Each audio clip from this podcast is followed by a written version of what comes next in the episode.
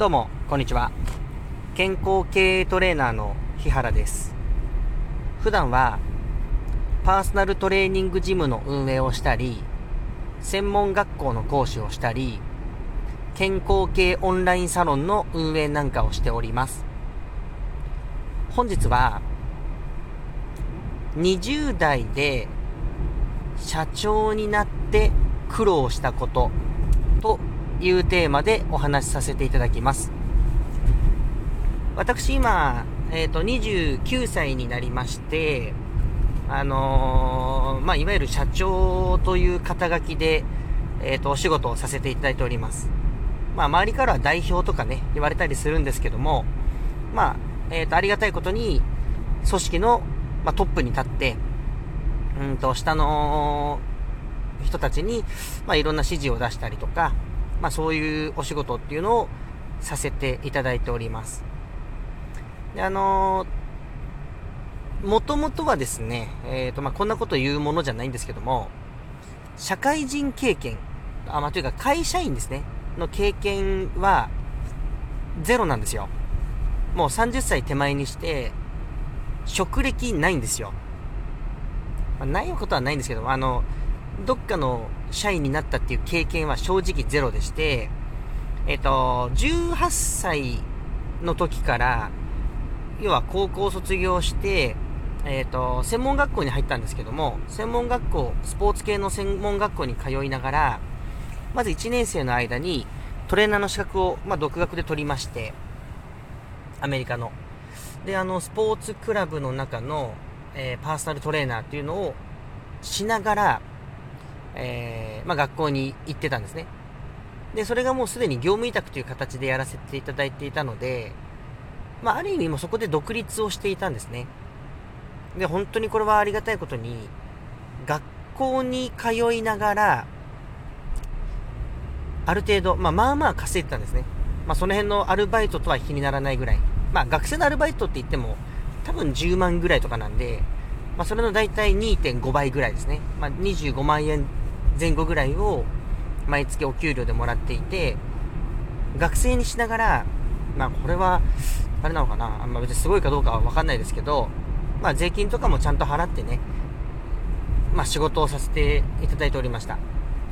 で、えっ、ー、と、専門学校は3年間行って、で、21歳で卒業したんですけども、まあその時にも、まあトレーナーの仕事をしながら、お笑いと、あとアクション俳優を、まあ、ちょっとだけやっていました。まあ、今でいう副業みたいな形ですよね。あれこれやっていて。で、当時はまあ、何かと結構叩かれてましたけども、トレーナー業界でもね、トレーナーやるならトレーナー一本に絞れみたいなことをすごい言われていたんですけども、まあ、お笑いとかをね、ちょっとまあやっていた時代があったということですね。で、えっ、ー、と、まあ、そんなこんなで、専門学校卒業した後、てか、まあ、専門学校行きながらトレーナーをしていたので、例えば、スポーツクラブに来ている、まあ、例えば40代とかの女性の方に対して、ダイエットとかの、まあ、トレーニング指導とかももうずっとしていたんですよ、当時。そうしましたら、あのー、本人もね、分かっているんですけども、例えば、うん、食事を減らさないと痩せないですよって言っても分かってるんですね。食べちゃうから太ってるってのも分かってると。揚げ物食べ過ぎちゃうとかね。でもそれを口で伝えたところでやってくれるかどうかっていうのはその人のメンタル次第なんですね。メンタルに左右されると。まあそれはなんとなくわかると思うんですけども、そうするとですね、あの、専門学校で習ってきた知識というのが、その人に通じないっていうのがあって、まあ、結果的に専門学校卒業とともに、心理学系の大学にも、ま、入り直したんですね。でそんなこんなで、え、ー、と、独立してお仕事をしながら、え、ー、と、学生を、つい3年前かな ?3 年前まで、実はやってましたと。で、え、ー、と、学校卒業をとした年に、もうあの、自分で店舗を構えて、えっ、と、パーソナルジムを、まあ、運営していくっていうことをですね、まあ、し始めたんですけども、まあ、ここで、うんと、20代から独立というか、その、まあ、会社を起業して、まあ、苦労したことっていうのが、まあ、やっぱいくつかあるんですね。で、まあ、いくつかピックアップをしていきますと、一つは、あのー、まあ、ちょっと言葉選びながら、まあ、お話ししますけども、えっ、ー、とまあ、そのなんか、いろんなセミナーとか行ったりしますと、舐められるっていうのかな、ちょっと、その言葉がいいか悪いかって置いといて、まあ、舐められる率が非常に高いんですね。んなんか、やっぱり、行っても、その、そういう、なんか、お食事会とか、なんかセミナーとか、行ったりすると、まあ、30代、40代とかの方が非常に多くて、なんか輪にあんまり入れないっていうことが多々ありました。あの、全員じゃないですよ。うんと、逆に、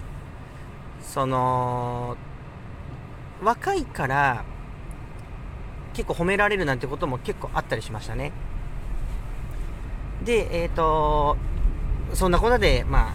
輪に入れなかったりとか、ちょっとこう、多分陰口的なことをされるってことがちょっとありましたと。それが一つですね。で、二つ目はですね、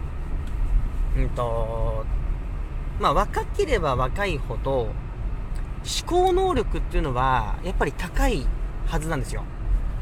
柔軟に物事は考えられるんですけども、とはいえね、その、40代とか50代の方と比べると、人生経験が少ないじゃないですか。まあ、当たり前ですけども、若い分、生きてる日数っていうのは、まあ、それは決まってますから、あの、いろんな経験値が少ないっていうのが2つ目の、ていうか、まあ、一番伝えたいところで、やっぱりですね、経験値に勝るものはないなって思うんですね。で、何か問題が起きて、そういうところに直結する思考を考えるってなった時に、今ですらね、いろんなことを乗り越えてきましたので、結構あの、すぐ答えを出せたりするんですけども、やっぱり、うーん、26歳の時なんていうのは、何か起きた時にあたふたしてしまうことの方が先行しちゃうっていうのが結構ありました。まあこれは人によると思うんですけど、性格とかね。僕はそうでした。だから経験値とか生きてる日数が少ないというところで、あの、答えを導き出すのに、どうしても時間がかかってしまうという、あのー、まあ、